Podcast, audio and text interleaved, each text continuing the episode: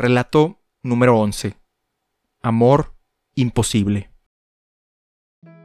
He amado con mucha intensidad, dedicado horas a pensamientos, sonetos y formas de expresar ese sentimiento por otra persona, hasta llegar a la conclusión de que todo había sido inútil.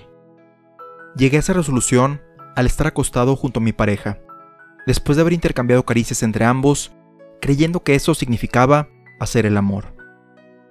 Pero algo faltaba, y dentro de mí surgió una incertidumbre por tratar de descifrar el elemento faltante.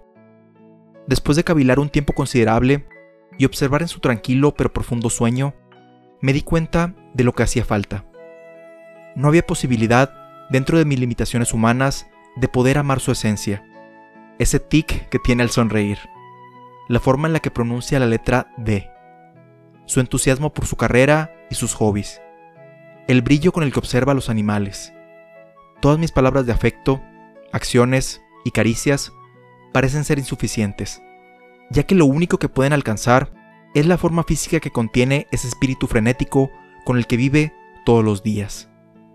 Por eso, el amor total es, o parece ser imposible, pero eso no nos impedirá seguir intentando descifrar la manera de expresarlo. El último día de Libra es un podcast escrito, narrado y producido por Alex Libra.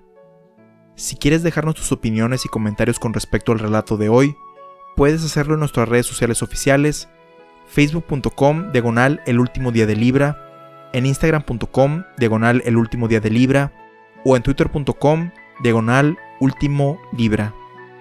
Si alguno de los relatos ha sido de tu agrado y quieres apoyar el programa, puedes hacerlo compartiendo el podcast con tus amistades en tu espacio favorito de Internet. Hemos llegado a la última parte de este audio. Nos escuchamos en el futuro.